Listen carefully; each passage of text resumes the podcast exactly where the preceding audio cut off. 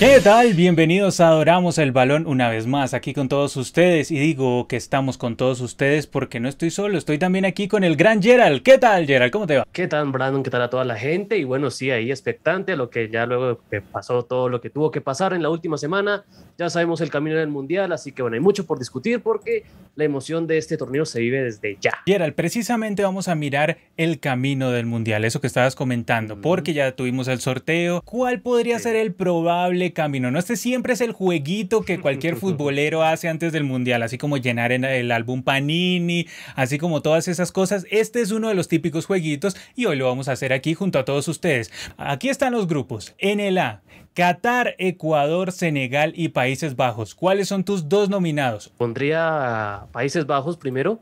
Y Países Bajos, sí. Y de segundo, uff, es que hay una final ahí prácticamente y pues vamos a ver qué ofrece Qatar, pero yo pondría a esta altura eh, Senegal, de pronto. Mm, Países Bajos y Senegal, yo no sé, Gerald, es que yo creo que Ecuador puede hacer ahí. O sea, yo, yo tengo, yo como, yo tengo como la sensación de que Ecuador puede hacer algo ahí para avanzar como segundo. No lo veo primero, pero sí como segundo. O sea, no, no negocias un Países Bajos Ecuador, quizá. Tranquilamente, sí, es que como te digo, es una final ahí, puede pasar cualquier cosa. Digamos que por lo que viene las últimas fechas FIFA me, me preocupó un poco el cierre de Ecuador, es cierto sí, que... Sí, pero también está clasificado, o sea, es una cosa que hay que tener en cuenta. Exacto, o sea, hay tal vez la energía de, bueno, ya tener casi todo listo, la celebración que estaba ahí por darse, de pronto lo relajó un poquito, pero pues bueno, digamos que tranquilamente yo creo que también Ecuador podría ahí asomarse en el segundo puesto si derrota en ese duelo directo que yo creo que va a ser ese grupo contra Senegal. Entonces, Gerald, el primero de ese grupo para ti sería Países Bajos, ¿sí? Ajá. Listo, entonces ubiquemos a Países Bajos en el A1. Lo ponemos aquí arriba, a Países Bajos en el A1 y listo. Vamos diagramando ¿Cómo serían las llaves? Listo, recordemos, A1 se enfrentaría contra el B2, el segundo del grupo B. Y Ecuador, que también lo pusimos, entonces, bueno, lo negocié con Gerald, en realidad Gerald no lo quería poner, pero yo llegué y dije, Ecuador puede hacer algo más. Téngale paciencia que Ecuador puede hacer algo más. Además, Senegal ya ha perdido ante selecciones sudamericanas, lo mostró ante Colombia el Mundial pasado. Entonces, pongamos aquí a Ecuador como el A2. Listo, lo ponemos aquí a Ecuador como el A2, porque yo creo que Ecuador puede competir. Ecuador, como bien dice Gerald, quizás esas últimas fechas de la eliminatoria sudamericana dejaron ciertas dudas, pero en el Mundial es a otro precio. Ecuador va a estar súper concentrado. No creo que le vuelva a pasar lo que le sucedió en Brasil 2014, en donde se durmió, se desconcentró y se dejó ganar de Suiza, que ese partido fue el que le costó la eliminación en ese Mundial. No creo que vuelva a suceder. Bueno, y si volviera a suceder, una catástrofe. una catástrofe. Pero no, no, no creo. Pues digamos, por el lado de los sudamericanos, yo creo que Ecuador tiene con qué competir ahí. Listo, sigamos mirando los grupos aquí para ir ordenando. El B. Tenemos a Inglaterra, Irán, Estados Unidos y el representante que venga de la UEFA. Recordemos que allá está instalado Gales, pero está esperando a Escocia o a Ucrania. El que gane entre esos dos jugará ante Gales. Entonces, Gerald, ¿cuál crees que aquí va a ser el primero? ¿Y por qué Inglaterra? por supuesto, por supuesto, por lo que ha venido demostrando, por cómo tiene el grupo de jugadores que tiene ahí, los tiene bien maduros, ahí bien preparados para ver si por fin se sacan la mala racha en los mundiales después de tanto tiempo. Así que yo creo que sí, tranquilamente acá podría. Yo era la además cuarta del mundial pasado y además subcampeona de la Eurocopa. Tuvimos todo un ambiente bueno para Inglaterra. Entonces tú la pones como el B1, ¿no? Ese sería el B1. ¿Cuál es el B2, Gerald? Ahí, oh, ahí te quiero ver. ¿Cuál es el B2? Y está abierto, está abierto ahí, sobre todo por qué ofrece. Eh, ese repechaje europeo, a ver con quién nos encontramos. Esos pueden ser rivales peligrosos para Estados Unidos y bueno, veremos si se anima el conjunto norteamericano, pero eh, quisiera jugármela con Estados Unidos. Estados Unidos, yo no sé, Gerald, porque es que esa pelea de que venga de Europa, aunque como lo había dicho en el mismo directo del sorteo, son competibles, o sea, tanto Escocia como Ucrania, como la misma Gales, es un mano a mano muy notable y pues Irán, gracias por participar, o sea, eso sí, lo dejamos súper claro, pero en las otras elecciones, ¿será que te compro Estados Unidos? Y no sé, no sé, de pronto una iluminada, una europea, mm, no sé si comprarte Estados Unidos. ahí, si es Gales, Ucrania. Bueno, te, voy a comprar Estados Unidos, está bien, te voy a comprar Estados Unidos. no, no estoy muy seguro, pero te voy a comprar Estados Unidos. Entonces, el B1 sería Inglaterra, ¿no? B1 Inglaterra. Entonces ubiquémoslo aquí arriba, al lado de Ecuador. Ecuador. Imagínate, sería Inglaterra-Ecuador, Gerald, para repetir lo que fue ese duelo del 2006, ¿te acuerdas? claro, por supuesto, ahí aquel gol de David Beckham que fue decisivo al final ahí, no se le pudo dar a la trimas de eso, pero bueno, sí, sería una interesante revancha. Exactamente. Ahora en el B2, pues Gerald ya nos había comentado que Estados Unidos, que se la juega con los del tío Sam, entonces vamos a ponerlos aquí al lado de los Países Bajos. El grupo de la muerte, el grupo de la vida futbolística y el grupo de la suerte. El grupo de la suerte es el C.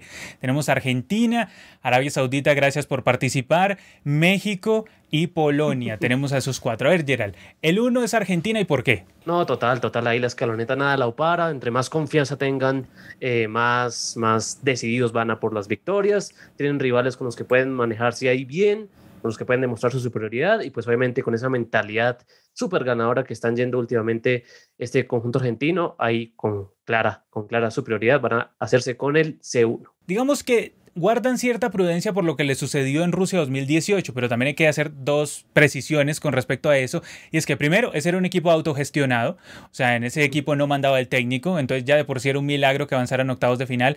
Y segundo, pues que la selección que enfrentaron, así fuera Islandia, seguía siendo una selección europea que compite al alto nivel allá. En cambio, aquí Arabia Saudita, pues, a ver, ¿cuál es el antecedente máximo de Arabia Saudita en el Mundial anterior? Perdió 5-0 ante Rusia.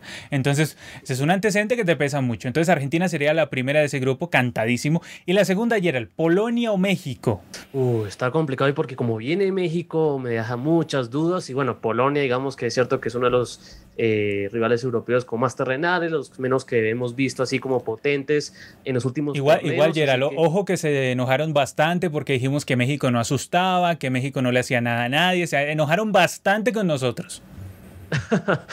Pero bueno, o sea, es que digamos, eh, es comprensible a partir de lo que demostró México en ese eh, octogonal final, donde pocos partidos los jugó bien, hubo muchas dudas, mesurado con México de momento pero eh, digamos que me sigo agarrando un poco a lo que pudo ser lo que fue el Mundial de Brasil 2014, donde mostraron como una gran remontada entre lo que fue la clasificación sufrida. Sí, Gerald, esa es, es, como una promesa que la hinchada mexicana mantiene, ¿no? Que una cosa son las clasificatorias en CONCACAF y otra cosa es cuando ya llegan al Mundial y se ponen serios, como bien dicen ellos. Que también lo vimos en Brasil 2014, bien, bien lo mencionabas, o sea, cuando esa selección entró casi que por la ventana y terminó en un grupo donde todos decíamos, bueno, aquí va a sufrir, pobre México, y casi le gana a Brasil.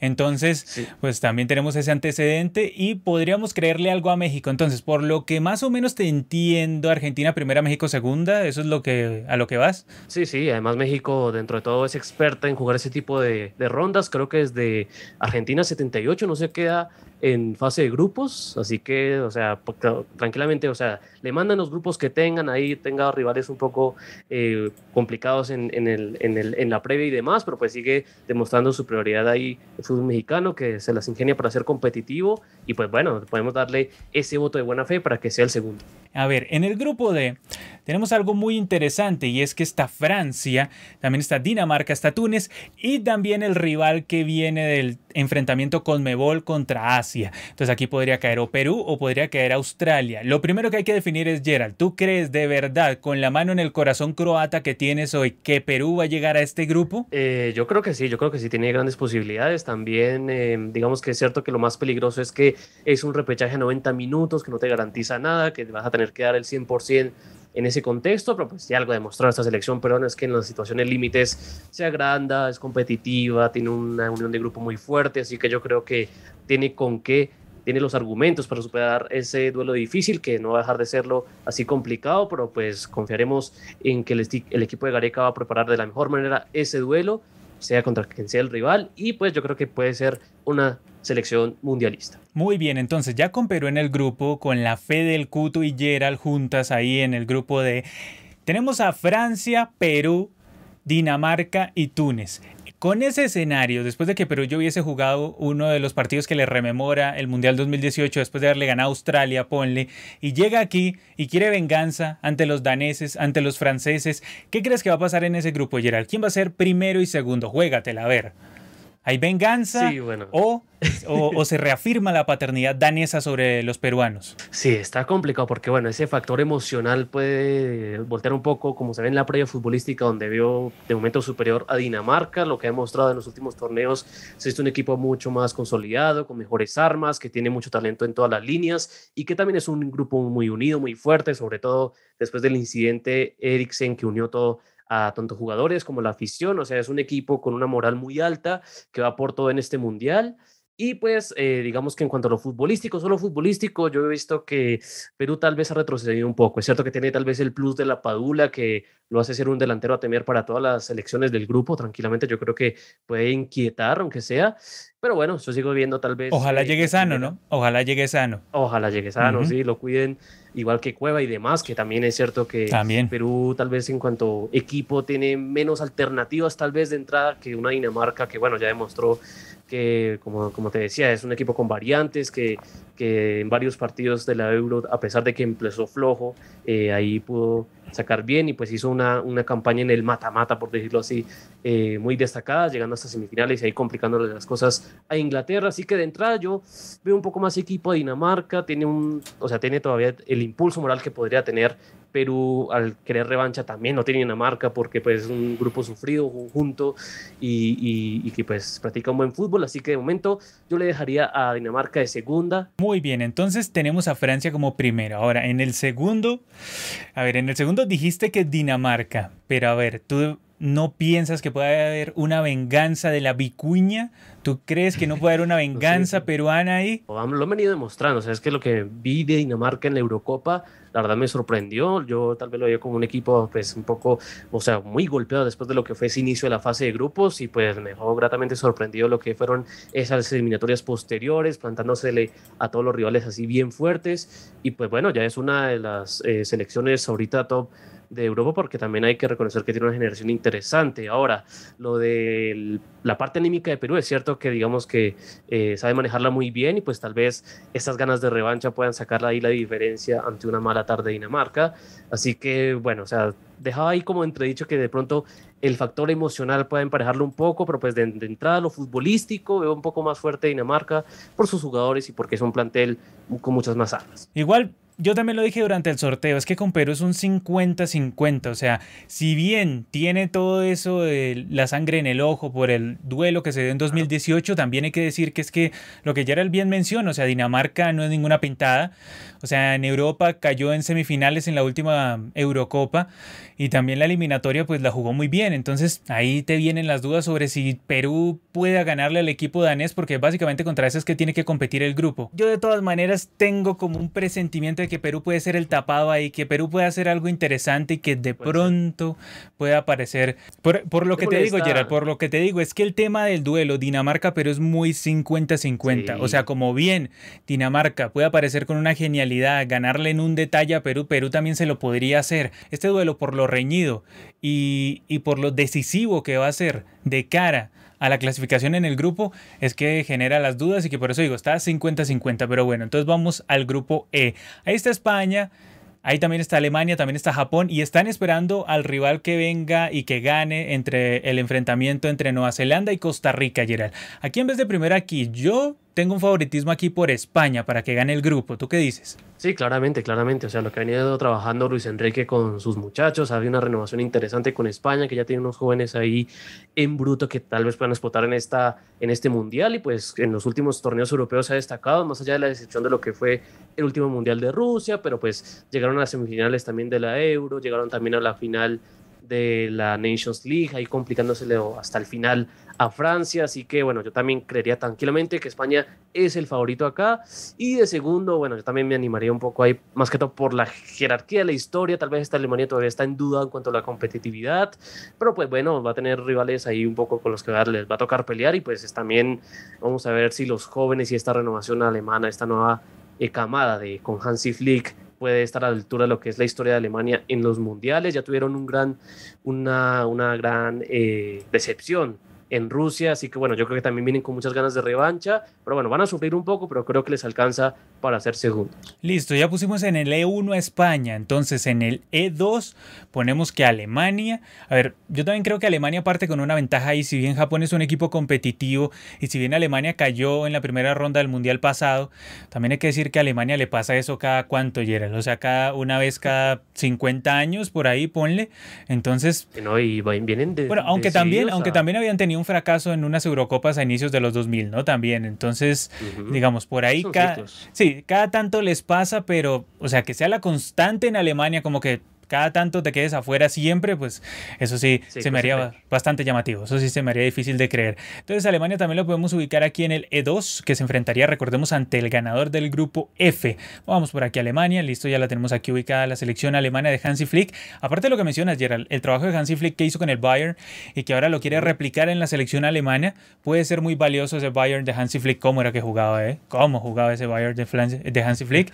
El ganador de Champions League y que ahora quiere replicar eso en la selección alemana de la renovación y que ante esta España, que está un poquito más sólida, aunque sigo pensando que le falta gol, pero igual es una selección sólida, de todas maneras Alemania iba a sufrir, pero el resto del grupo lo va a sacar adelante. Ahora, en el grupo F, En el grupo F, ¿a quiénes tienes de favoritos? Porque, a ver, en este grupo, cuando tenemos a Bélgica, Canadá, Marruecos y Croacia, pues obviamente yo creo que tu camiseta lo dice todo, ¿no? O sea, Croacia es una de tus favoritas para avanzar en ese grupo. Yo creería que el grupo lo ganaría Bélgica, ¿no? O sea, yo creería, pues, que Bélgica gana ese grupo. Ahora, ¿quién se pelea el segundo ahí? Recordemos, Bélgica fue tercera del Mundial pasado. Entonces, tiene el antecedente, bueno, ahora en Eurocopa, la última Eurocopa, Copa fue lamentable para lo que uno esperaba de Bélgica. Pero digamos que aquí podría sacar adelante ese grupo. ¿Quién sería el segundo, Gerald? ¿Y por qué Croacia? bueno, bueno, sí, es que en cuanto a experiencia y demás, eh, puede sacarle la cara a los demás em, rivales que tiene ahí, porque también tiene jugadores maduros, es cierto que tal vez un poco se entiende un poco lo que fue esta gran campaña de Rusia, pero pues bueno, va a tener ciertos baluartes, ha, ha hecho una renovación un tanto tímida, pero pues ahí siguen siendo bravos y fuertes los equipos, los jugadores croatas sobre todo. Pero bueno, eh, yo recuerdo que en el directo del, del de, del sorteo. Eh, le había dado como mis fichitas a que Canadá podía dar la sorpresa porque es un conjunto serio, que estudia muy bien los rivales, que demostró muy competitivo. Es cierto que está la duda ya salir al, al contexto internacional, enfrentarse ya a rivales europeos fuertes, que ahí que te pueden complicar. Así que bueno, está difícil para mí, está difícil para mí, por más que tenga la camiseta de Croacia, vamos a ver qué puede sacar Canadá y bueno, Marruecos ahí sí, Yo, yo no sé, yo tengo un pensamiento por Canadá, no sé, como que algo me lleva a pensar que Canadá en el mano a mano con Marruecos, Marruecos no lo sobrepasa. O sea, yo siento que es algo muy igualado. Y en el mano a mano con Croacia, si bien algunos jugadores le pueden sacar la ventaja, también, pues a ver, me parece muy igualado de todas maneras. Y además Croacia es una selección muy experimentada, pero también que en el físico le puede pesar en algún momento. cambio, Canadá es una selección fresca que, digamos, la única inquietud que, le, sí. que la única inquietud que de pronto le queda a uno con Canadá es si le pese esa vuelta al mundial tras 36 años, todo eso, es como la inquietud que queda. Pero desde lo futbolístico, pues no hay mayor duda. Ahora, entonces dejamos primero ahí a Bélgica, ¿no? Primero ahí a Bélgica. Sí, sí. Listo. Entonces dejemos a Bélgica, a la, a la, selección belga de primera en el grupo F, listo, dejémosla de primera la selección belga, vamos a ponerla por aquí. F1, entonces sería Bélgica-Alemania, Gerald, ¿eh? ¿Qué tal cómo se está diagramando eso? Uh, tremendo, tremendo partido ahí. Estaría buenísimo ese partido, ¿eh? Buenísimo ese partido, que podría comprobar dos cosas. Lo primero es que podría comprobar si Bélgica definitivamente es pecho frío en Europa. y lo segundo, podría confirmar si la transformación alemana sí se está dando efectivamente. Entonces, una de esas dos cosas podría certificar ese partido. Ahora, en el segundo, ¿Croacia o Canadá, Gerard? O sea, yo estoy con Canadá, la verdad yo te digo, yo estoy con Canadá. Bueno, si estamos, si hemos hablado de que tal vez esta Canadá ha podido replicar lo que, lo que, hizo, lo que hizo Herman con, con el fútbol femenino también de Canadá, eh, ahí sí hemos podido ver cómo ha sido este proceso ante, ante los rivales fuertes del exterior. Y pues bueno, el fútbol femenino en Canadá está viviendo como los mieles del éxito, vienen de ser medallistas de oro en Tokio, así que yo creo que eso tal vez, tal vez lo pueden replicar acá en el fútbol masculino, ya lo han hecho a lo largo de, de todo este proceso, así que bueno, ya Em, le daría esa monedita a ver si pueden replicar eso, ese, ese salto que dio el equipo femenino de Canadá, lo pueden replicar ya en el masculino, lo han venido demostrando, ya ganaron la eliminatoria de CONCACAF, así que bueno, démosle esa opción ahí que pues digamos que el proceso Herman ha sorprendido en varios contextos. Mm, yo no sé, Gerald, yo no sé, yo, yo no, es que Croacia es una de esas selecciones traicioneras, una de esas selecciones que tú dices, bueno, no pasa nada, se lo van a llevar por delante estos jovencitos de Canadá y luego aparece el pony y te acaba el partido. Entonces, pues es, entonces es el tema, Gerald, o sea, que es que en el mano a mano, en el tema de experiencia, le puede sacar la talla. Yo creo, yo creo que al final va a clasificar Croacia. O sea, por más que, que, que queramos que Canadá haga una buena presentación y de pronto va a competir bien y todo, yo creo que al final va a clasificar Croacia. O sea, porque es que lo vimos en la Eurocopa. Yo me acuerdo cuando parecía como que Croacia estaba acabada, estaba destruida y jugó ante España. ¿Y qué partido, por Dios, le hizo a España? O sea, le hizo sufrir, le hizo padecer. Obviamente lleno unos problemas defensivos tuvo Croacia ese día, pero ¿cómo le hizo padecer a España? Entonces, Croacia, yo no sé, una selección que no se puede descartar. O sea, siempre te aparece en el Mundial pasado. ¿Quién contaba con que Croacia iba a golear a Argentina, Gerald? O sea, por más que Argentina estuviera mal, llegó y goleó a Argentina. Entonces, es una selección brava. Es una selección jodidísima que nunca me la hacen en un grupo tampoco, igual que Suiza. Bueno, vamos al siguiente. Tenemos en el G Brasil, Serbia, Suiza, Camerún. A ver, Gerald. ¿El primero crees que le dé a Brasil para ser el primero? ¿Cómo, cómo lees ese grupo? Sí, es engañoso, es engañoso lo que puede suceder, porque pues bueno, Brasil obviamente viene con mejor plantel que todos, viene con mucha más confianza, con ese, esa récord de imbatibilidad que ha venido mostrando en las eliminatorias y que tiene un fútbol, digamos, un poco más eh, respaldado esta vez, ¿no? Tiene mejor, mejores armas, yo creo, un plantel más completo que el que demostró en Rusia y pues que no dependería tanto de que tal vez si Neymar viene mal o bien, ahí tiene más variantes pero pues ahí vienen las dos eh, selecciones europeas más tramposas, las que le robaron la, en teoría clasificación directa a Portugal e Italia, las hicieron sufrir a ambas, son, son conjuntos que no confían en nadie, confían en ellos, tienen ahí eh, el talento suficiente para sorprender a cualquiera y pues bueno, es, es muy engañoso lo que puede suceder en este grupo, pero eh, bueno, vamos a darle la confianza a, digamos, la principal arma que demostró Conmebol en las eliminatorias, una Brasil arrolladora, esperemos que también lo repita acá, le va a costar, va a sufrir, en especial esos dos primeros partidos contra los europeos, vamos a ver si puede adelantar un poco la tarea para para tener una jornada tranquila final ante Camerún, o bueno, si dentro de todo puede mantenerse en la pelea para cuadrar caja ante Camerún, veremos qué sucede al final, pero veo, veo en varios escenarios a Brasil eh, eh, superando el grupo ahí, ahí con tal vez con lo justo un poco, sufriendo ante estas europeas engañosas, pero pues lo veo ahí eh, siendo primero. Pero ya el segundo me parece abierto. segundo está bravo, Gerard. Segundo, a ver, ahí te quiero ver. Para mí el segundo, tú sabes cuál es, Suiza. Para mí cantadísimo el segundo va a ser Suiza. ¿Para ti qué? Sí, más allá de que le tengo cierta debilidad a esta generación serbia, eh, porque tiene jugadores talentosos que han venido incrementando un poco, o sea, han venido posicionándose últimamente en el fútbol europeo, pero creo que la experiencia en grandes torneos que ha tenido Suiza, que es un equipo con mucha jerarquía. Y ahora viene a eliminar a Francia en la Eurocopa, viene a poner a sufrir y a sudar petróleo a España, entonces pues no es cualquiera parecía. Bueno, digamos que Serbia tiene el antecedente de que eliminó a Portugal, pero pues también pues, digamos que Portugal, a comparación de los que eliminó Suiza, Suiza tiene un historial bravo, ¿sí? claro, claro, entonces yo creo que eso le puede dar un poco la diferencia y bueno, yo pasaría también por Suiza. Ahí sí. Listo, entonces ahí, de acuerdo, ponemos aquí a Suiza como el ganador, bueno, mejor dicho, el G2. Ahora terminamos con el H1 y H2. Ese grupo de Uruguay gana Portugal y Corea del Sur, Gerald. A ver, ¿cuál va a ser el primero ahí? Uf, uf, está, está jodido. Es que se pueden dar de distintas formas, cómo se puede ir viniendo este grupo. el factor pechar un poco de Portugal puede complicar las cosas, puede animar más a Uruguay, que viene también a enseñarle la puerta de salida al propio Portugal y pues también a las demás rivales de, este grupo en los últimos mundiales, así que, y sí, o sea, yo creo que si le dan varias cosas, hasta Uruguay se puede ser primera, pero pues también dependerá un poco de lo que deje de hacer un Portugal, que no deja de tener un plantel súper competitivo eh, de las, las, que se espera más, por fin, a ver si en lo colectivo pueden ahí replicar lo que en los nombres impone, pero pues en el colectivo han dejado mucho a deber, así que se me abre un poquito para que hasta Uruguay se crezca, pero bueno, ya veremos cómo desarrolla Diego Alonso su trabajo a lo largo de todos estos meses. Y está abierto, y pues porque también no quisiera del todo eh, relegar tal vez a Corea, que es también una selección potente. no, Gerald, mira, todo bien con Corea del Sur, pero es que en un grupo donde tienes a Portugal y Uruguay, yo creo que está cantadísimo, ¿no? O sea, muy complicado que se mueva de ahí. El tema es quién va a ser la primera. Yo creo que Uruguay va a ser primera, Gerald. Yo creo que va a ser primera de ese grupo. ¿Tú qué dices?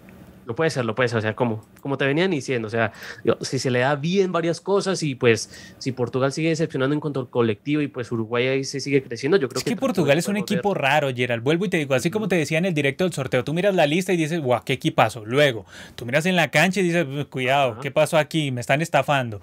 Sí, entonces ese es el problema con Portugal. Entonces pondríamos a Uruguay H1, Portugal H2. Así quedaríamos y los partidos que tendríamos, Gerald.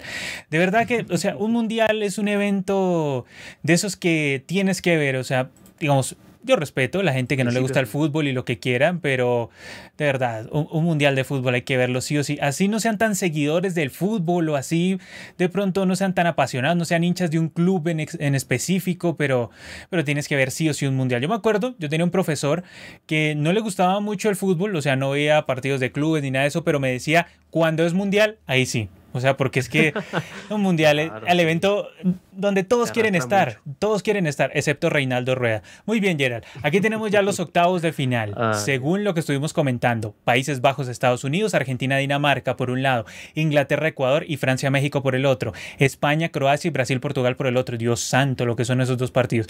Luego, en, el otro lado de la llave tendríamos Bélgica, Alemania y Uruguay contra Suiza.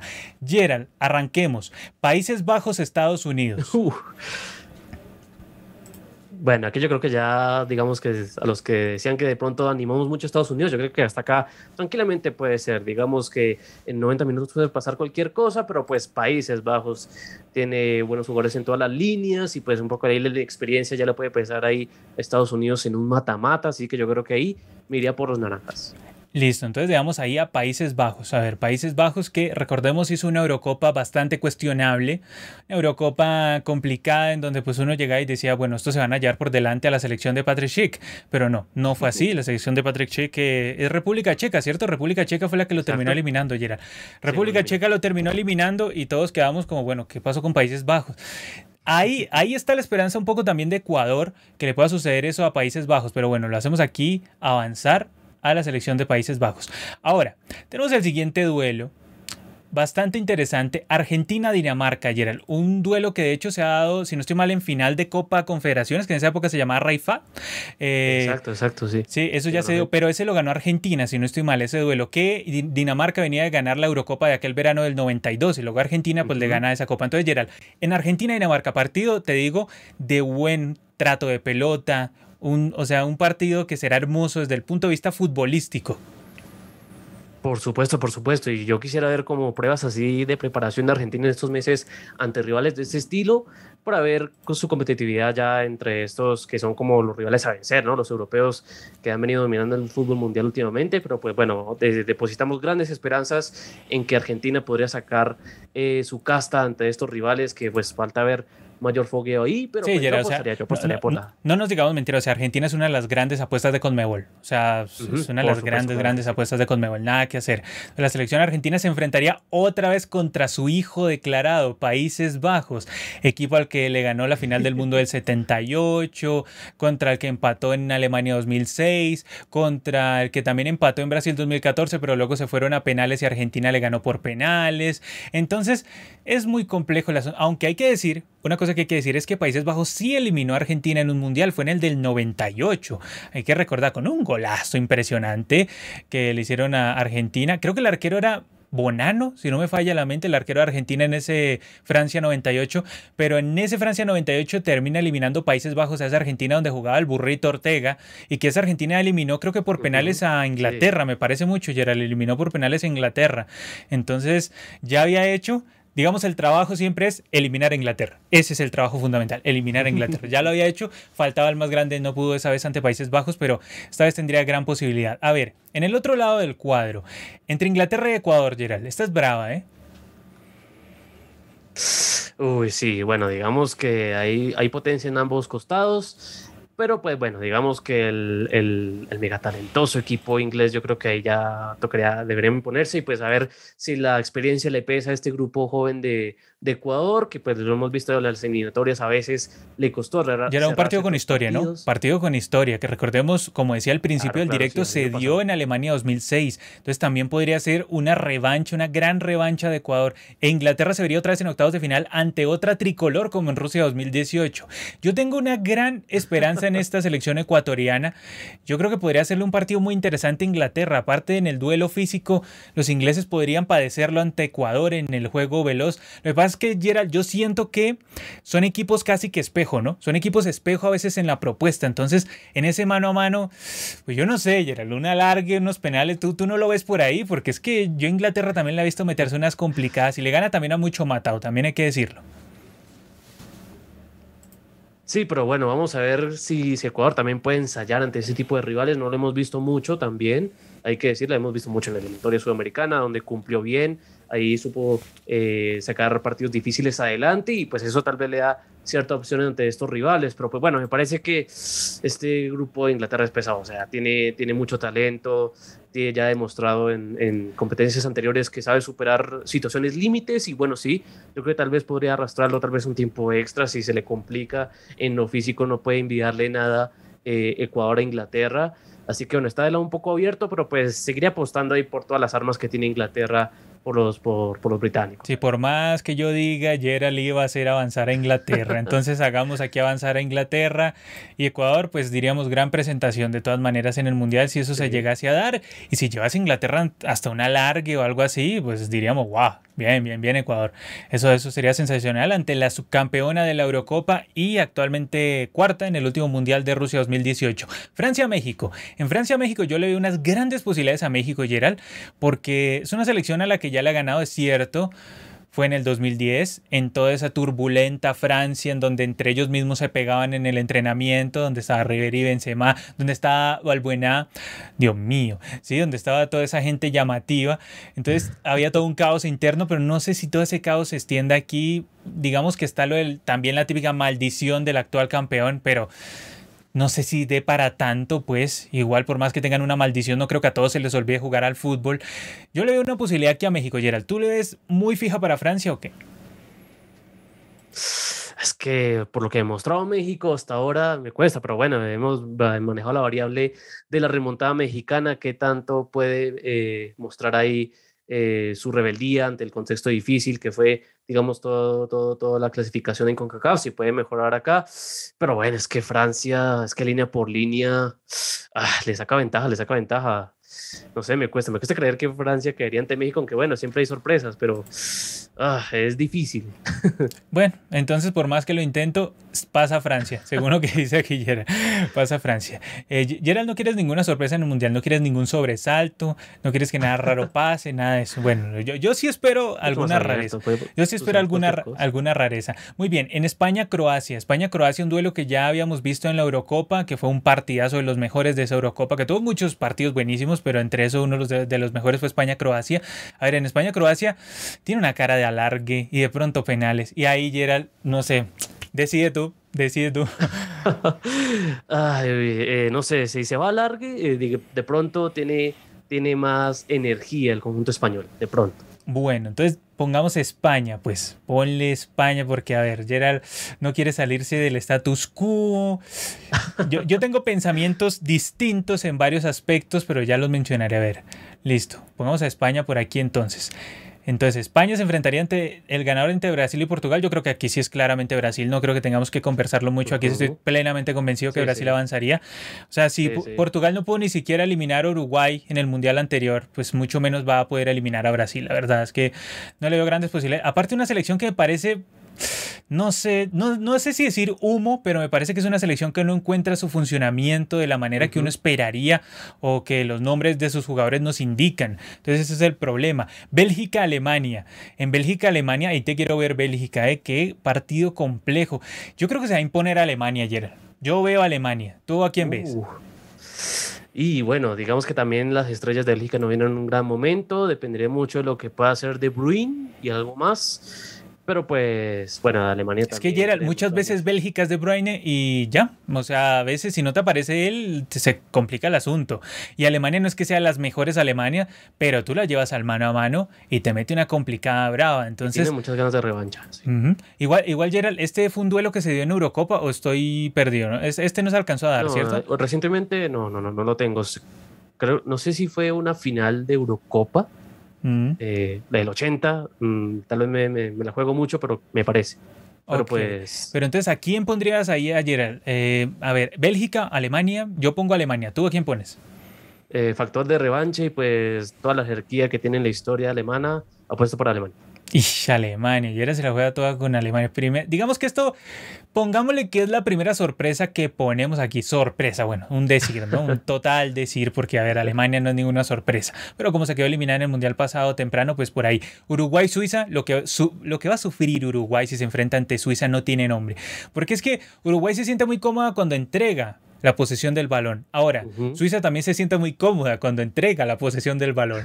Entonces va a ser quien la quiere tener, ninguno la quiere tener. Entonces podríamos ver un partido similar al de Suiza contra Argentina de Brasil 2014. Aunque en ese partido al final ganó Argentina, yo creo que aquí va a ser así. Va a sufrir, pero al final va a pasar Uruguay. Y bueno, a mí me parece este duelo tranquilamente podría irse a penales hasta, porque yo lo veo cerradísimo ahí, dando lo suyo con sus armas, pero también apostamos por la Celeste ahí, que pues también tiene una generación muy joven que puede explotar, ¿por qué no en este mundial? Ahí hacer su, graduarse como un gran equipo y pues bueno, ya Diego Alonso se ganaría eh, como que el, el, huracán Alonso incrementaría el nivel, no sé. Sería huracán, tifón, máquina, de todo, de todo le tendríamos para decirle a. Sí, no, no, no, o sea. Sí, sería. Confiemos, confiemos en Uruguay, vas, sería un partido bravo, pesado, pero pues confiemos, confiemos en la Celeste. Vamos a ver qué, le, qué, qué, se le da a la Celeste en este duelo. Listo, tenemos entonces Países Bajos, Argentina, Inglaterra, Francia, España, Brasil, Alemania, Uruguay. Países Bajos, Argentina, ¿y por qué Argentina, Gerald? no sé, lo has dicho, o sea, cuanto a la historia que tienen esos dos, tal vez un poquito puede sacar más la cara Argentina y pues también tiene un, yo creo que un equipo mucho más consolidado, o sea, es que en, los, en las instancias mata-mata lo hemos visto más entera a, a, la escaloneta que una Países Bajos que bueno, puede competir, pero hasta estos niveles no se le ha visto como ese paso definitivo, es lo que siempre se le acusa a este conjunto naranja, así que sí, Argentina. Muy bien, en España, Brasil, uff, está, está bravo, ¿eh? bravo. Está brava, Gerald. ¿Nos vamos con Brasil o, o, tú ves de pronto? Igual es que Brasil tiene más pegadas. Es que yo creo que le puede sacar la diferencia, Gerald. Sí, vamos a ver si España puede sacarse la maldición de Brasil que siempre lo amarga ahí. Recordemos ahí eh, final de Copa Confederaciones 2013, también la última final olímpica fue esta y ganó Brasil. Así que bueno, apostamos por esa racha un poco, a pesar de que también le costaría mucho, sería un partido largo, tenso y donde cualquier error puede salir caro, pero pues yo esperaría y ojalá Brasil pudiera superar un tipo de ese duelo. Entonces, según esto, sí o sí tendríamos finalista sudamericano en el Mundial de Qatar 2022 porque la semifinal sería Argentina-Brasil, partido que ya se dio en el Mundial del 90, que recordemos que Argentina pues el día del bidón, todo lo que pasó, cómo Branco se durmió y cómo Argentina lo madrugó con el gol del Cani, ¿no? Fue pase del Diego, gol del Cani, creo que fue así. Eso es. Exactamente. Pero ese partido también se había dado antes en otros mundiales, sino que no recuerdo exactamente, fue en, el 78, en el 74, pero eso eran como semifinales grupales, ¿no? Pero había ganado Brasil en, en, el 78, ganó, no, quedaron empatados, ¿cierto? En el 78. En el 78 quedaron empatados y me parece que en el 74 ganó Brasil, porque ese grupo lo sufrió mucho. ¿No se dio en el 82, Gerald, de casualidad? O, me falla? Sí, sí, también, también en otro grupo con Italia ahí, que pues ahí se esperaba mucho esa Brasil que tenía tremendo grupo, pero pues ahí Italia dio el golpe y eliminó tal vez uno de los mejores Brasiles de la historia. Ah, ya, pero entonces sí se dio el Argentina-Brasil en España 82. Ah, ¿Sí? Varios, varios. Eh, en, En, esa vez ganó Brasil? Es que no, no, no tengo. Sí, sí, porque Argentina le fue mal en ese 82. Eh, sí, no, o sea, es que sufrieron ese grupo semifinal la más no poder. Mm, claro, esa, sí, claro, esa vez ganó 3-1 Brasil, goles de Zico, Serginho y Junior. Y el, gol de Argentina, pues lo hizo Ramón Díaz, Gerard. Ramón Díaz, ¿cómo es la historia? ¿Cómo es la historia? Bueno, bien, Ramón, que estaba sonando es que para dirigir la selección Colombia. Dios nos libre. Bueno, el siguiente partido que tenemos aquí, Inglaterra-Francia, Gerard. En este Inglaterra-Francia, uy, qué bravo, por Dios. O sea, yo me la juego con Francia. Yo aquí voy con Francia, nada Inglaterra. y, sí, súper pesado. Yo no sé si puede hacer, o sea, es que es un partido ahí con mucho pasado ahí, se conocen demasiado. Y bueno, tal vez la experiencia, la experiencia ahí más reciente y ganadora que tiene Francia, ahí pueda pesar. Sí, además yo creo que Inglaterra pues ya, ya, tuvo, ya tuvo su momento y, y no pudo. Entonces sí, sí yo, yo, creo que Francia al final le hará saber quién es el doble campeón del mundo. A ver, Alemania contra Uruguay. En este partido veo Uruguay, Gerald. Yo creo que Uruguay, si se enfrenta ante esta Alemania, le ganaría. Yo creo que sí.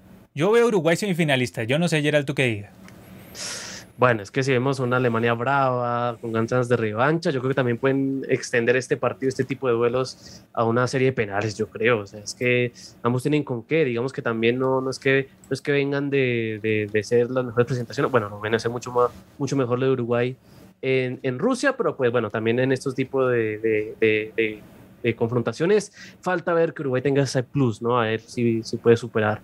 Pero bueno, si digamos hay un grupo muy unido, si, si explotan los, la, la, juventud de Uruguay, si aparece pues la gran renovación que esperan, sobre todo en la delantera, y puede sacar la diferencia. Y entonces yo creo que podrían sacarle ahí de pecho a esta Alemania, que bueno, eh, puede ser un rival duro pero pues ante este tipo de rivales falta experiencia. Uy, entonces sería Francia-Uruguay, se repetiría el partido de Rusia 2018, pero en semifinal, aquella vez fue en cuartos de final, aquel día Uruguay le fue muy mal ante Francia, de hecho el señor Muslera regaló el segundo gol, vergonzoso, pero el caso es que las semifinales, según lo que hemos venido hablando, serían Argentina, Brasil, Francia, Uruguay, Gerald.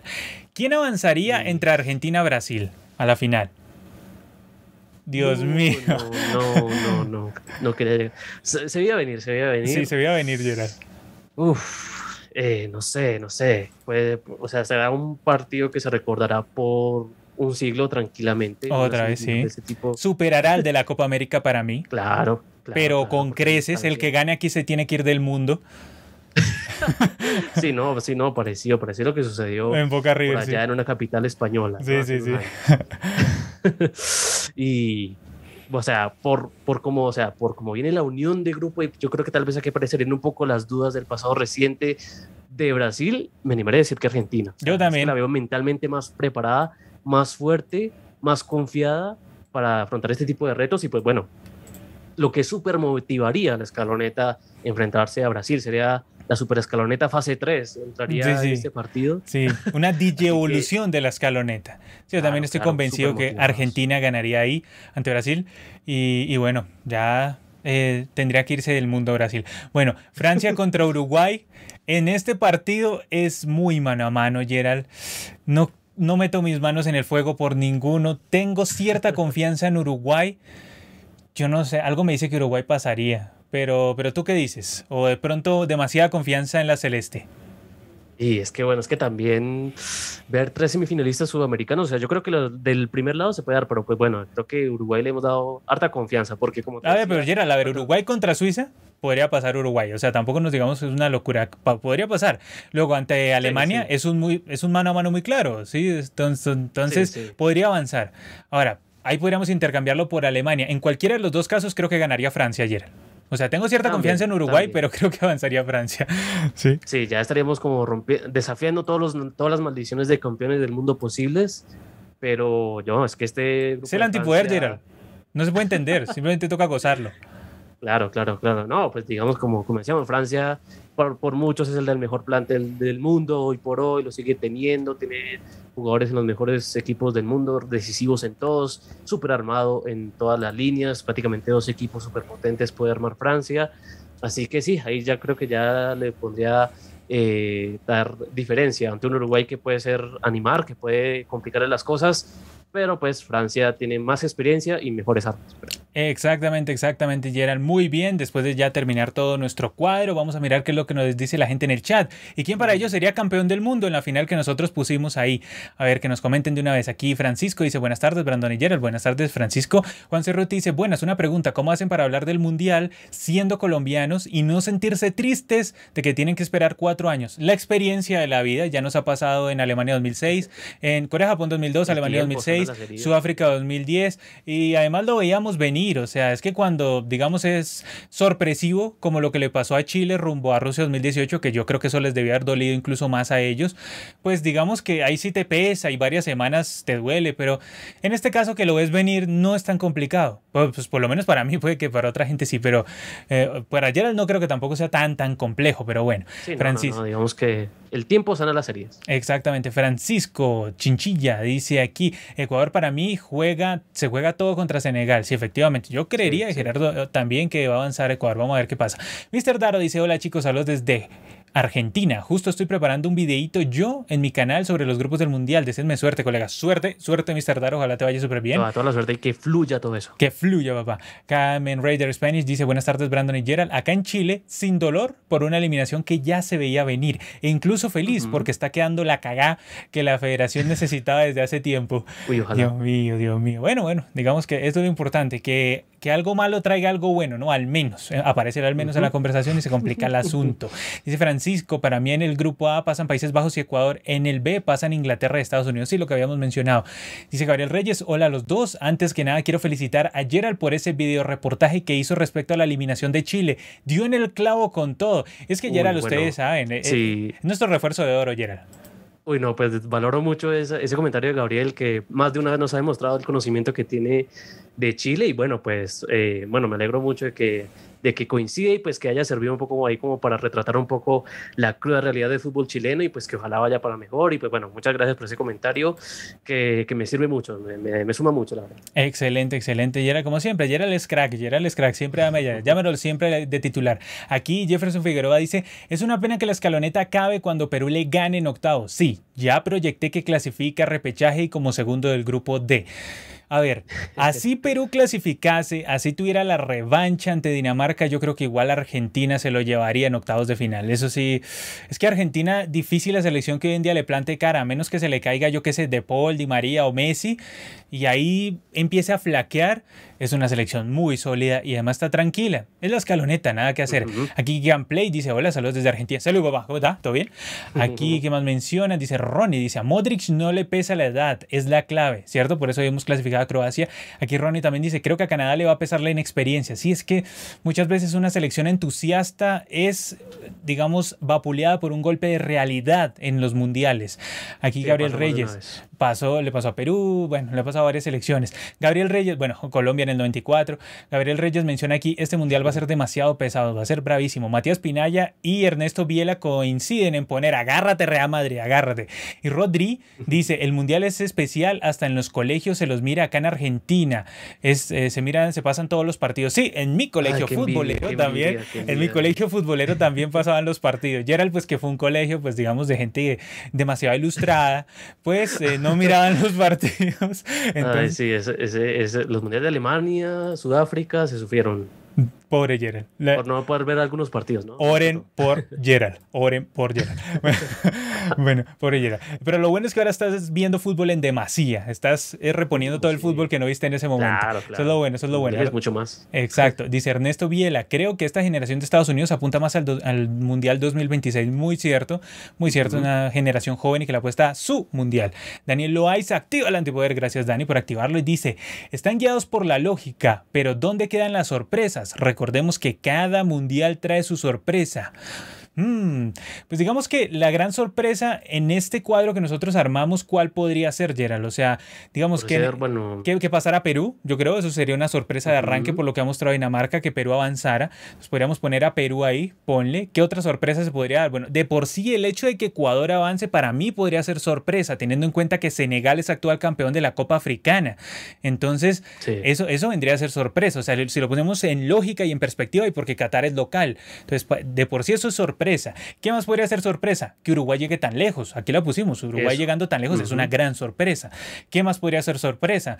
Pues no sé, que Croacia eliminase a España. Eso también podría ser una... Que se podría dar, cuidado, ¿eh? Se podría dar, no lo descarto. ¿eh? Esa Croacia es bravita. O México a Francia. o México a Francia, sí, que se dé un Inglaterra-México. Luego que se dé también eh, una Croacia-Brasil, que ya se dio en Brasil 2014, ese partido donde Brasil aniquiló a Croacia. Entonces, ¿qué ¿qué para mí sería la sorpresa más grande?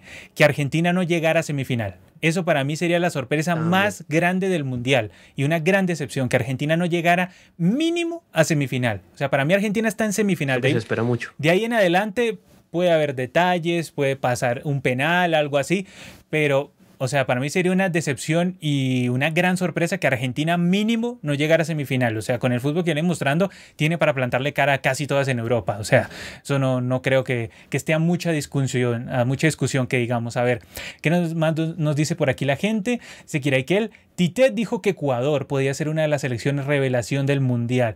Y es que Ecuador, cuidado con Ecuador, puede ser como la tapa, no digo que sea la Croacia de Sudamérica, pero por ahí está. A ver, Daniel Loaiza dice, no creo. Y aquí Daniel lo contradice y dice, no creo, Ecuador ha tenido mucha decadencia, en partidos importantes se cae. Mira, siempre la batalla en el jueguito, siempre cuando hacemos el jueguito arranca la batalla también.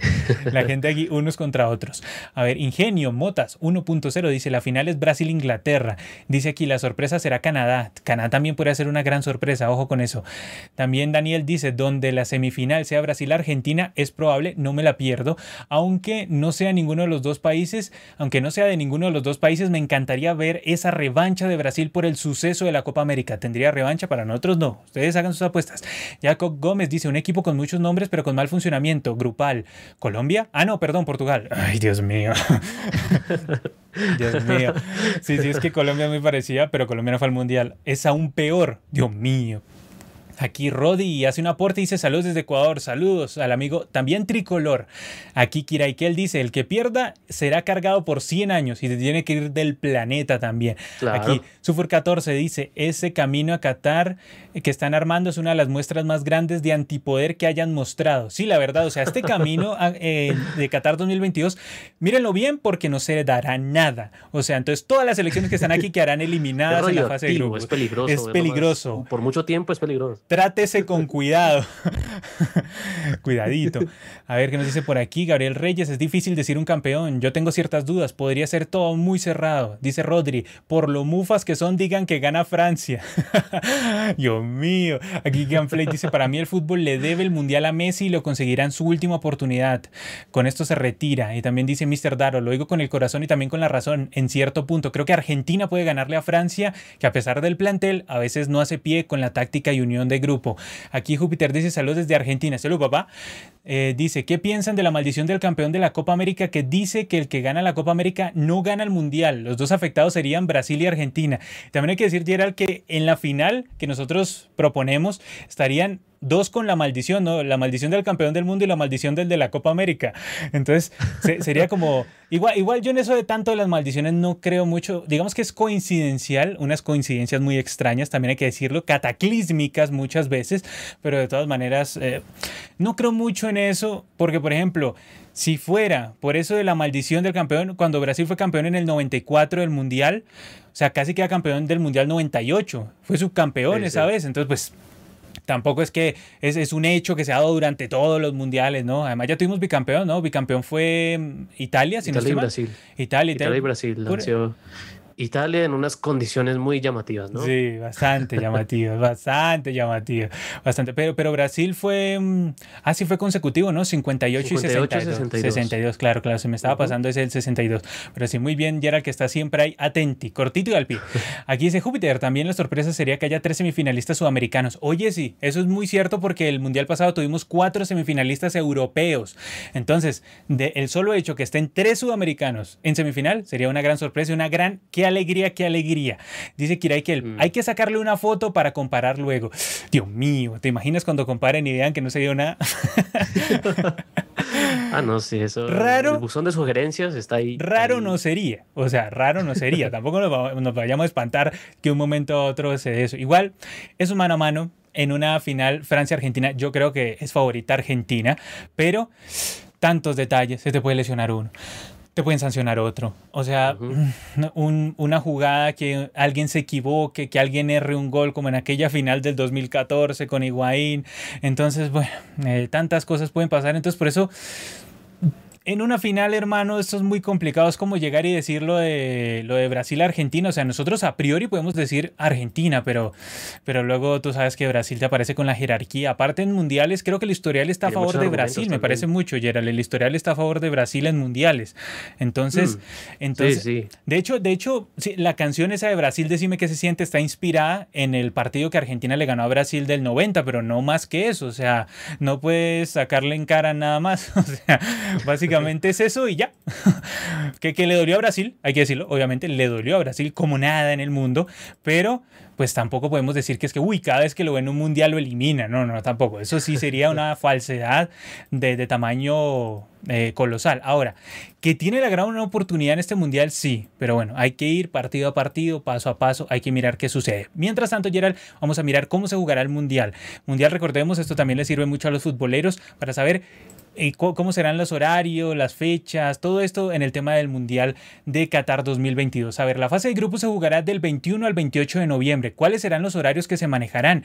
Pues eh, en, creo que para esa época, Gerald, eh, Ecuador y México tendrían la misma zona horaria, me parece mucho, parece, o, ya habrían cambiado. Me parece no, que sí, ya habrían cambiado porque estoy verificando precisamente eso, pues aquí hay eh, horarios de selecciones mundialistas y pues para que se guíen, ¿no? Pues eh, digamos que hay regiones cercanas siempre ahí.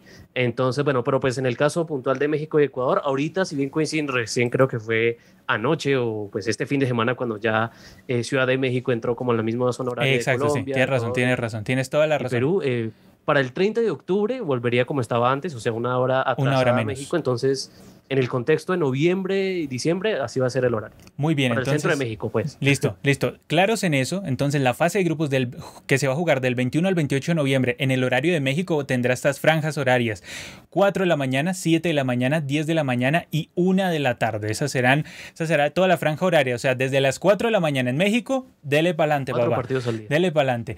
En Ecuador, ¿cómo será la franja horaria? 5 de la mañana, 8 de la mañana, 11 de la mañana y 2 de la tarde. ¿sí? Esa, esa será como la franja horaria que se manejará. Por Colombia, Perú. Claro, obviamente, eh, sino que estamos hablando de selecciones mundialistas y para hacer como una referencia mm, zonal, ¿no? Zonal. Para Argentina, la referencia horaria de la fase de grupos será 7 de la mañana, 10 de la mañana, 1 de la tarde y 4 de la tarde. Ese será como. Vídeo ese horario. Sí, buenísimo el horario de Argentina. Sí, buenísimo el horario de Argentina. Nosotros, digamos que nos pegan un poco más, sobre todo con los partidos 5 de la mañana, por Dios.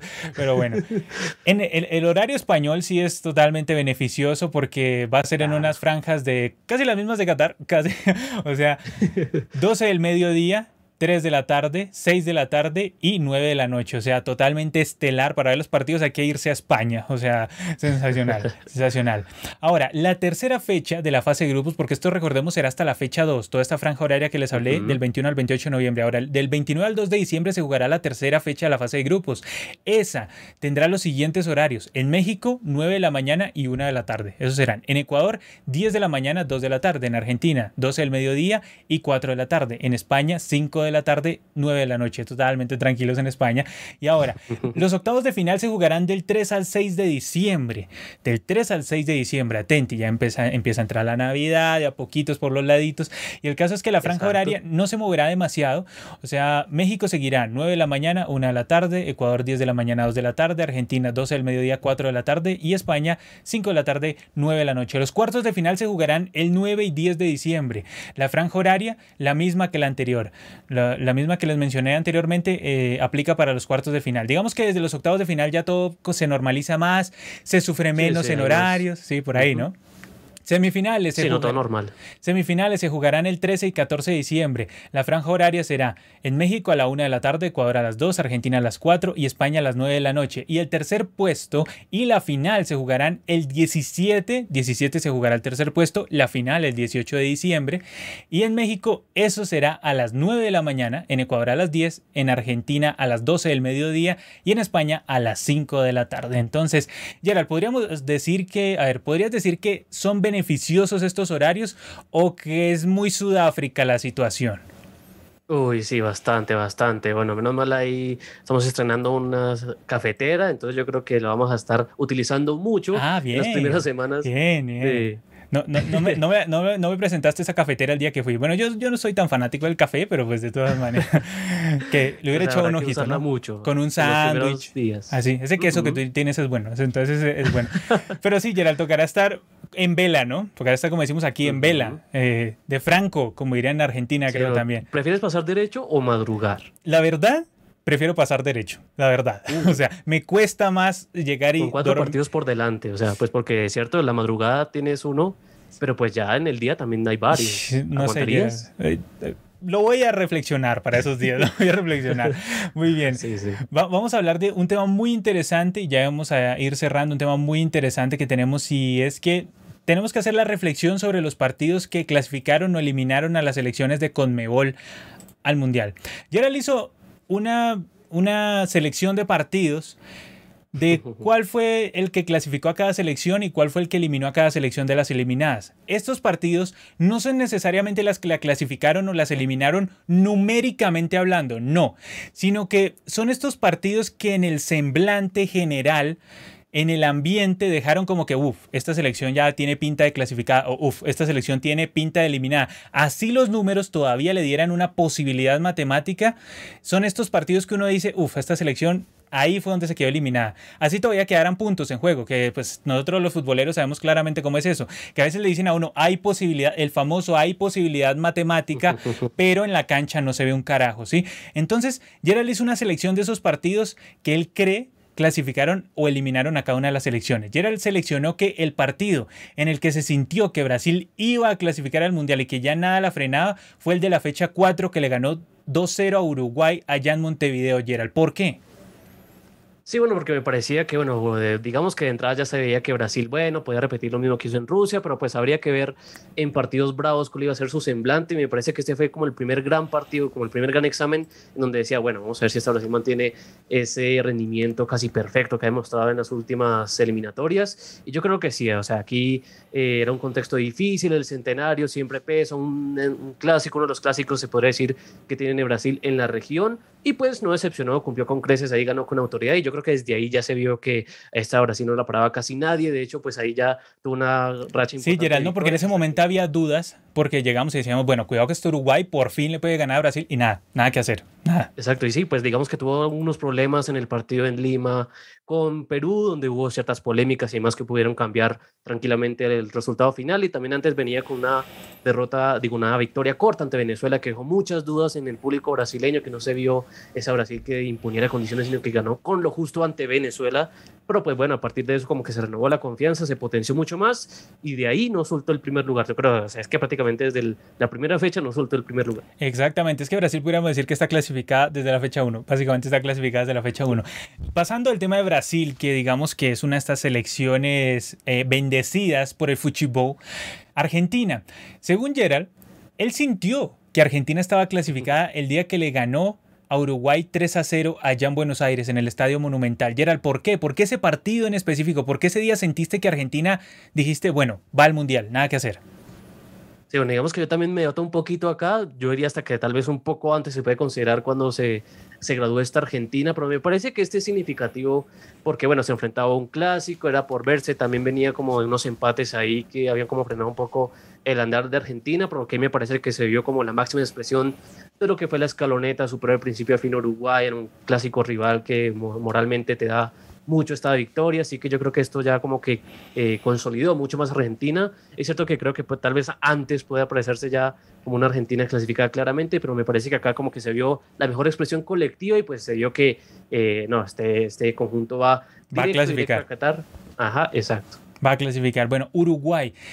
Gerald dice que el partido en el que él sintió que Uruguay iba a ir al Mundial fue cuando le ganó a Paraguay 1-0 allá en Paraguay. ¿Por qué, Gerald? ¿Por qué ese partido en específico? Sí, no, muy bisagra porque ese fue el estreno del proceso de Diego Alonso. Eh, estaba hay mucha expectativa a ver si era demasiado riesgoso sacar el, el, extenso proceso Tavares y era un contexto, digamos, por más de que Paraguay venía muy floja, pues digamos que en Asunción a veces le costaba estos tipos de partidos a Uruguay, pero pues lo asumió muy bien, eh, aprovechó sus chances y yo creo que esta eh, victoria como que plantó una base sólida para lo que fue el resto del final del proceso de Alonso, que ahí fueron triunfos y triunfos y triunfos, así que yo creo que lo significativo de esta victoria es que, bueno, eh, se arrancó con buen pie, este movimiento un poco arriesgado de cambiar de técnico, pero pues salió bien, se ganó en un, contexto históricamente difícil y pues ahí, de ahí para adelante, fue imparable eh, Uruguay. Yo el que sí estoy totalmente de acuerdo con Gerard, los otros quizás los podría discutir, pero pues digamos que fueron selecciones en general sólidas, sobre todo Brasil y Argentina, y el de Uruguay lo entiendo por la resurrección, se notó mucho una resurrección. Ahora, este sí estoy totalmente de acuerdo, el día que todos sentimos de verdad, de verdad, y no numéricamente tanto eso, pero sí que sentimos esta selección va a ir al Mundial, fue el día que Ecuador le ganó 2 a 0 a Chile allá en Chile. Ese día dijimos no hay nada que hacer. Clasificó Ecuador. Fue un golpe así sobre la mesa. Dijo, yo voy al mundial. Dejen de decir que me caigo, dejen de decir que, que me voy a desinflar. Nada. Cerrada la jeta. Ecuador al Mundial. Entonces, sí, totalmente de acuerdo, Yera, creo que ahí no hay nada más que agregar, o sea, una selección que superó a Chile ese día famoso de la patada hueona, que nunca olvidaremos también de la patada de, de Arturo Vidal. sí. sí, entonces totalmente, totalmente de acuerdo que Ecuador en esa fecha 14 certificó su clasificación, así faltasen puntos, pero la certificó. También podríamos que incluso sumar aquel empate ante Perú, ¿no? También, pero más este, sobre todo, más este. A ver, y hablando de Perú, decisivamente el partido que llevó a Perú al repechaje fue la victoria ante Colombia en Barranquilla. Gerald.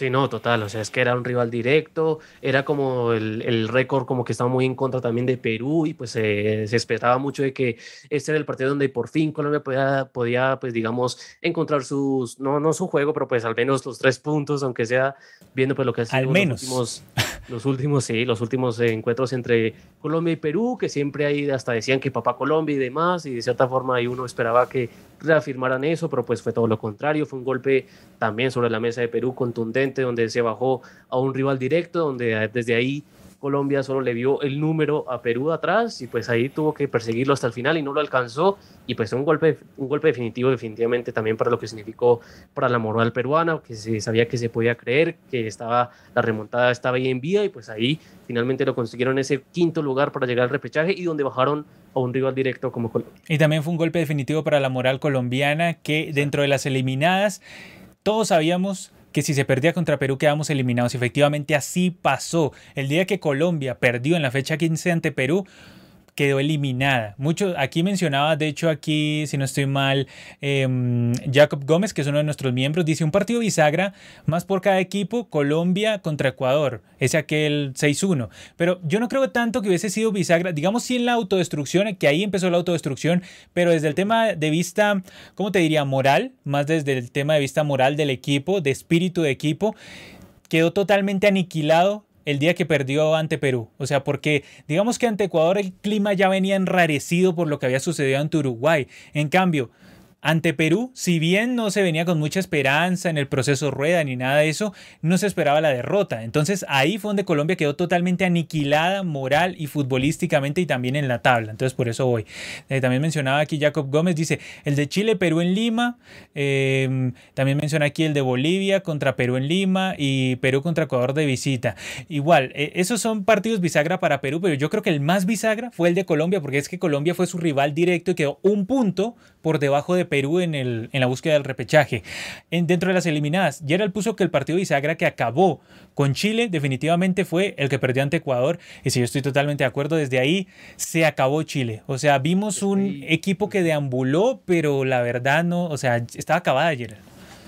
Sí, no, es que, bueno, digamos que hay que, yo entiendo un poco esto de los bisagras, porque, bueno, digamos que tal vez hay resultados antes que también influyen y que explican un poco la decaída, pero pues yo creo que es el golpe definitivo, ¿no? Sí, sí. Como que se da ahí el cachetazo final. Que no vuelves de ahí. También. Que no vuelves de ahí.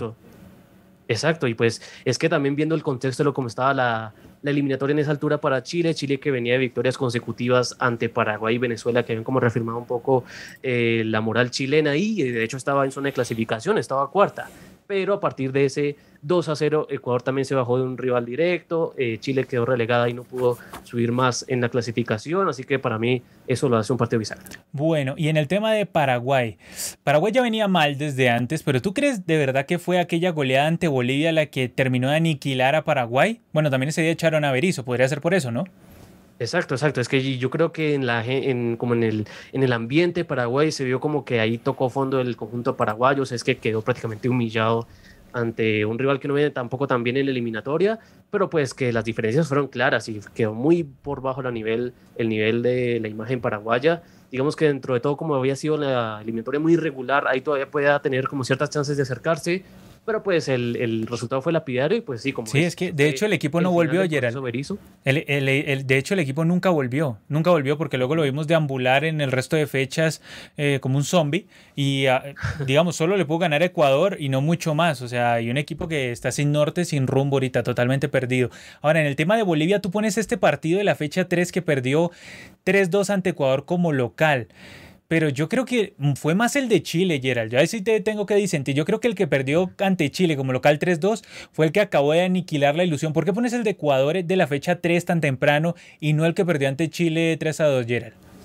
es que quise, ser un poco exigente con Bolivia, ¿cierto? O sea, de hecho, eh, hasta, me liste la mente, porque yo, de hecho, primero había puesto ese partido, que digamos que dentro de todo Bolivia estaba en pelea a esa altura, pero es que me parece con los cálculos que hay que hacer siempre con Bolivia, es que, bueno, si pierde más de dos partidos en La Paz, yo creo que no hay vuelta atrás, no hay vuelta atrás, y yo creo que ya había perdido seis puntos en lo que siempre debe ser su fortín para competir a nivel sudamericano no lo hizo así. Yo, entonces yo creo que, pues digamos que es cierto, tal vez una visión un poco eh, exigente, demasiado exigente, pero pues por lo temprano que era, pero pues me parece, o sea, es que ante una selección que ya hemos dicho más de una vez, que lleva 64 partidos sin ganar de visitante, tiene que ser una campaña prácticamente perfecta de local para competir hasta el final, y si pierde todos esos puntos al principio en el Fortín que debe ser La Paz, para mí ya creo que hay que descontarla, por más de que un poco la dinámica irregular de la eliminatoria y al final haya puesto en la pelea hasta más adelante, pero pues para mí, a partir de ver esa eh, eh,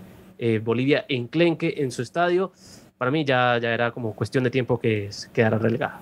Y el de Venezuela, tú pusiste que el día que perdió 3-1 ante Argentina de local, pero a ver, Gerald, ¿por qué ese partido en específico? Ante la escaloneta puedes perder normalmente, o sea, ¿por qué? No, sí, bueno, digamos que con Venezuela es como un poco lo contrario, lo que podemos hablar de, de Brasil y Argentina. Es cierto que de entrada no, no esperábamos que Venezuela cayera tan rápidamente eliminatoria, pero pues bueno, fue el del peor inicio de mucho tiempo y demás, y ella se vio como un cierto semblante de, de, eliminada, pero pues me parece significativo ese encuentro por ser el que, bueno, el que pues digamos que ahí fue el primero ya después de la partida de Peseiro. Me parece que si de pronto Venezuela conseguía un poquito, o sea, un resultado que, sea, que fuera un empate, un empate con, con el estreno. No, de, la escaloneta nunca le, nunca le no, no, no. O sea, yo creo que hay que buscar otro partido. O sea, o sea, fue o sea, empezó, empezó a condicionar la decaída que fue también el internato de Leo González. O sea, si hubiera conseguido un empate, yo creo que la confianza hubiera aparecido más, hubieran alargado un poco su, su pelea ahí en la parte baja de la tabla, o se hubieran animado un poco al estilo Bolivia. Pero pues yo creo que ya fue como un golpe de realidad. Ya eh, no, no, no iba para más ese, ese interinato que fue una pérdida de tiempo y pues que terminó condicionando todo ese proceso donde fueron varios partidos decepcionantes, ahí también después perdieron con Brasil, bueno, vinieron un poco de derrotas consecutivas que pues ya terminaron de condenar del todo a Venezuela, aunque pues como te digo, también puede producir un poco lo contrario, ¿no? Digamos que Venezuela, por ser ese peor inicio, ya estaba como muy condensionada de antes. Muy sentenciada, sí. Pues estaba, muy sentenciada, Gerard, pero de, de, los partidos del inicio, es que un partido que tú dijeras que decepcionó, o sea, Venezuela de local, que no fuera contra Argentina, otro, que fuera Venezuela de local, de los partidos del inicio, que, que uno llegara y dijera aquí decepcionó Venezuela, porque me acuerdo que le ganó a Chile y pues ahí había cierta esperanza, pero mm. es que no recuerdo exactamente, uno de los partidos del inicio de la eliminatoria de Venezuela de local, que uno llegó y dijo, uff, esta, esta Venezuela es la de antes de los 2000, esta Venezuela estaba mal, estaba grave. Yo lo buscaremos por ahí. Porque... un empate con Uruguay, de pronto, pero es que fue un empate ahí que podía darse. Pero es que luego llegaron estas derrotas ante eh, Brasil y Argentina. Eh, más adelante llegó el de Perú que de pronto hubiera podido ser algo Yo creo, Gerald, que ese fue más el punto clave de la destrucción de Venezuela. Ese partido que perdió ante Perú. Yo creo mal porque ante Argentina vas a perder. No hay nada que hacer. Pero es que. Pues ya era último. No, no, no, no, no. Pero es que el partido contra Perú era por el contexto. Porque Perú hace rato no ganaba ya. Yo creo que ese fue el que acabó moralmente con Venezuela. De hecho, hicieron echar al técnico. O sea, ese partido fue el que hizo que echaran a ese sujeto González que estaba ahí. Entonces, yo creo que fue ese partido más, el que perdió con Perú de local, con Sangalese como ídolo. Ahí sí tengo que decir que, sí, sí. que el de Argentina desde ahí fueron últimos y no salieron no, no, de la tabla, pero bueno, tú, tú, puedes defender el partido ante Argentina, yo no creo que sea ese. Yo creo que es el que el día que perdieron ante Perú. Bueno, lejos de eso, pasemos al once ideal definitivo, Gerard. Hicimos nuestro armado del once ideal definitivo basados en qué? Basados, obviamente, en eh, todos nuestros 11 ideal que hemos hecho a lo largo del tiempo en la eliminatoria. ¿sí? Entonces, a ver, vamos a mirar cómo nos quedó nuestro 11 ideal. A ver, en el arco galese, ¿de acuerdo? Sí, claro, claro. En el arco galese, defensa, Advíncula, Cuti Romero, Félix Torres y Estupiñán. Y sí, sí, sí. Sí, sí, yo creo que sí, puede, puede cumplir, sí. Digamos que tal vez uno de Brasil de pronto puede ir ahí. un Marquinhos, un Thiago Silva, pero pues no, sí, o sea. Date pasar, Gerald, date pasar. Date pasar. Pero no, sí, sí. O sea, Ecuador por mucho tiempo en la eliminatoria fue un, equipo súper sólido al que era, le costaba eh, hacerle goles, así que sí. Muy bien, el mediocampo de Poli Valverde, creo que ahí no, pues digamos, no. Claro, sí, sí, no. Dominaron de principio a fin su campo, son directores de orquesta, pues, en sus, en sus posiciones, así que sí, tranquilamente. Adelante, Messi, Neymar y Cueva. ¿Qué tal ese mediocampo? Sí, ¿no? Determinantes en muchos apartados de la eliminatoria. Tal vez, bueno, Neymar más que todo por su inicio potente, ¿no? Porque después ya se fue quedando un poco, pero pues no hay que olvidar eso. No, ya era, pero lo de Neymar una locura. Ocho asistencias, ocho goles. O sea. No, sí, por eso. O sea, es que como, como te digo, o sea, es que al, principio yo creo que figuraba en todos los once ideales Neymar, porque era, participaba, goleaba, mejor dicho. Bueno, así que Tal vez la, última imagen de Neymar es un, un, poco agridulce, pero pues no, tranquilamente ahí, reconociendo todo lo global de la eliminatoria, ahí va. Muy bien. Y adelante, Luchito Suárez. Adelante Luchito Suárez. ¿sí? Lo, ¿lo cambiarías por Lautaro? Bueno, mira, también te digo una vez los suplentes, porque vamos a, mirar de una vez suplentes aquí en la selección argentina. Digamos que tú, la, Argentina fue la que más tuvo. Igual tengan en cuenta que este es un once ideal de clasificados, ¿no? Este es un once ideal más que todo, pues se les destaca que quedaron clasificados y todo eso. Suplentes, Marcelo Moreno Martins, mi clon, Moisés Caicedo de Ecuador, Arturo Vidal, Georgian de Arrascaeta, Giovanni Lochelso, Lautaro Martínez, Luis Díaz, Arce de Bolivia, que tuvo muchas asistencias, y Alison Becker como arquero suplente. Técnico de esta selección, once ideal definitivo de las eliminatorias, Chiche. Gerald, ¿meterías alguno de los suplentes o así está bien? Y me parece, ¿no? Sí, sí, yo creo. Digamos que, bueno, si nos vamos a ir por lo mero numérico, numérico, eh, tal vez Martins podría decir un poco más que Suárez, pero pues bueno, como son dinámicas ya de equipos clasificados y demás, yo creo que sí, no, no hay mayor duda. Muy bien, entonces así quedamos con nuestro 11 ideal definitivo de la eliminatoria sudamericana. Echemos un ojo aquí a ver qué nos comenta la gente y vamos a ir terminando ya con este Adoramos el balón. Muchas gracias por habernos acompañado hoy. Aquí dice Gabriel Reyes, si bien la derrota con Ecuador pegó duro, el golpe de knockout fue contra, obviamente, Brasil. Igual contra Brasil vas a perder siempre Chile. O sea, el tema es que contra Ecuador no podías perder como local, no podías y perdiste. Sufur 14 dice, sabemos por qué Bolivia es Bolivia, pero creo que puede ser más bisagra el 4-1 con Venezuela o quizás si somos más generosos el partido contra Chile en La Paz. Y yo también estoy de acuerdo contigo que es más bisagra que el partido que perdió 3-2 ante Chile en La Paz. Acabó moralmente esa selección y las siguientes fechas se vio. Gerald no está de acuerdo. Pero bueno, ¿qué le vamos a hacer? Aquí Jay Cooler dice, ojo con subestimar a Canadá y Estados Unidos, les puede costar a sus rivales. Y bueno, eh, sería lindo que dieran la sorpresa. Yo siempre estoy a favor de todas esas sorpresas. Ahora, la lógica nos muestra otra cosa, pero las sorpresas siempre bienvenidas. Daniel Loaiza dice, pero también hay que decir que si los paquetes de Colombia hubiesen corrido un poco más contra Argentina y al menos hubieran llevado el empate, estaríamos hablando de que Colombia estuviera en repechaje por diferencia de gol. Sí, pero ese día no quisieron correr, entonces pues nada que hacer. Ya se sentían eliminados, ahí es donde voy que el partido bisagra fue ante Perú, porque claro, ellos en su mente dijeron, no hay nada más que hacer, se acabó. ¿Sí? César, aquí hace una aporte y dice, la eliminatoria se dio en esa doble fecha contra Perú y Paraguay. Ojalá se dé en 2026. Dice aquí Patricio Morelli, prepárate Arabia, prepárate. y dice, em, dice, ¿cómo no van a estar el fideo? Me dan vergüenza. Bueno, el fideo lo podemos meter entre los suplentes. Ahí podemos agregar al fideo de María. Igual teníamos que repartir. es difícil. Teníamos que repartir entre todas las elecciones, porque entonces quedaría un 11 de Argentina, básicamente, quedaría un 11 de Argentina y también la otra gente juega, también hay que reconocerlo, la otra gente también juega, no son pintados, entonces Di María, fenómeno, también lo podríamos poner entre los suplentes, igual de eso siempre está discusión, pero Gerald, como siempre, gracias por estar. No, gracias por la invitación. Genial siempre discutir varias cosas. Discutimos de todo, lo que va a ser el Mundial, lo que, lo que se viene, el balance de las eliminatorias, todo muy completo. Y bueno, aquí estaremos en una próxima oportunidad para charlar como siempre con todos ustedes. Muchas gracias por la participación y será hasta la próxima. Y ya saben que este es el canal en el que adoramos el balón. Esto es Palabra de Gol. Gracias y hasta la próxima.